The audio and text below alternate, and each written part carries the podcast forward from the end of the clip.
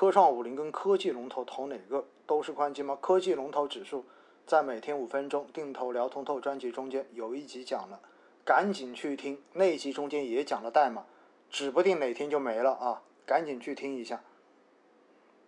科创五零指数的连接基金现在连报还没报呢，所以啥时候出来不知道，因此呢，你现在想要定投它，估计也够呛。打新基金可以代替固收加吗？打新基金记得一点哈，打新基金它要有底仓，所以一般呢，所有的打新基金的底仓都是买的像银行之类的这种大盘股做底仓，而且呢，打新基金正常的最佳规模就是打新贡献收益的最佳规模，一般是在四个亿左右。所以如果打新基金的规模过大，到最后给你带来的这种打新增厚收益都不会好到哪里去。所以呢，如果你要挑打新基金，你就关注它的规模，应该是在四到五个亿为佳，不能够太大。而且，打新的这些基金本身它的这种策略就是固收加策略，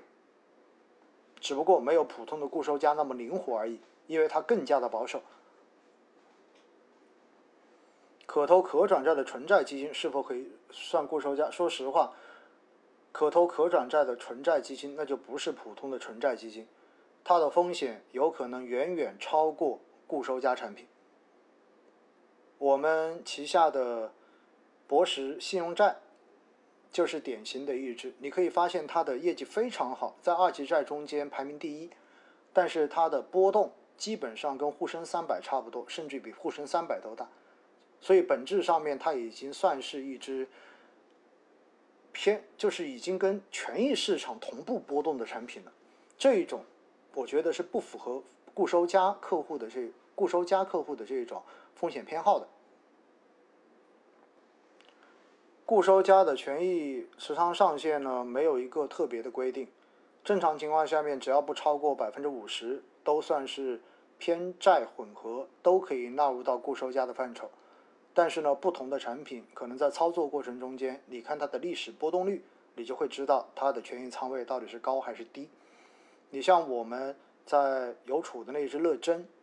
它的权益仓位就特别低，只有百分之十，所以回撤就控制的特别好。但是呢，在牛市的时候，你就会发现它跑不赢同类产品；但是在熊市的时候，它的表现就会特别特别的稳。所以这是把双刃剑，就看你自己适合哪一种了。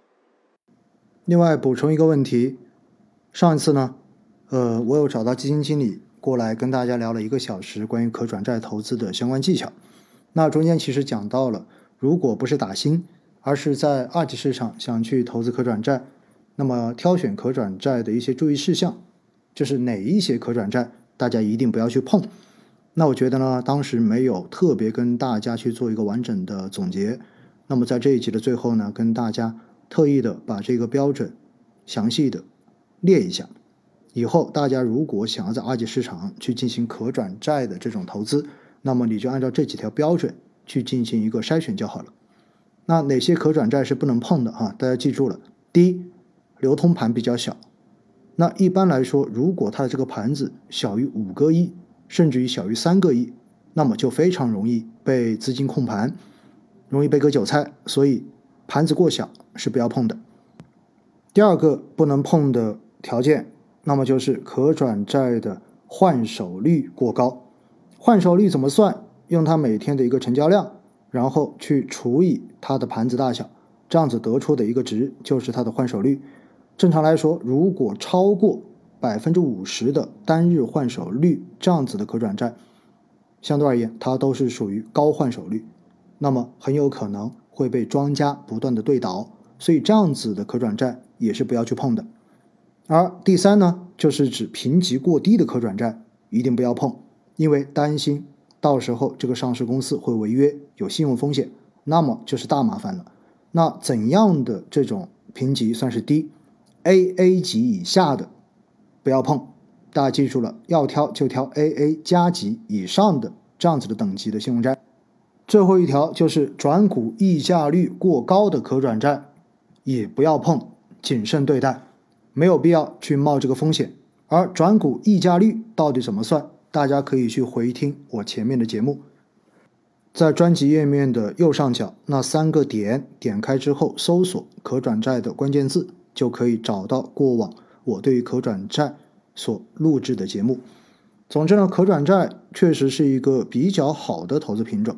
但是大家在进行投资的时候，一定要做到懂相关的条款，明白中间的风险，千万不要因为看到短期的这种暴涨，所以总觉得想要进去搏一把。那这样子到最后大概率你就是被割的那颗韭菜。而对于普通的小白来说，可转债打打新就好了，二级市场的投资根本就不要去做，没必要去做自己不懂的东西。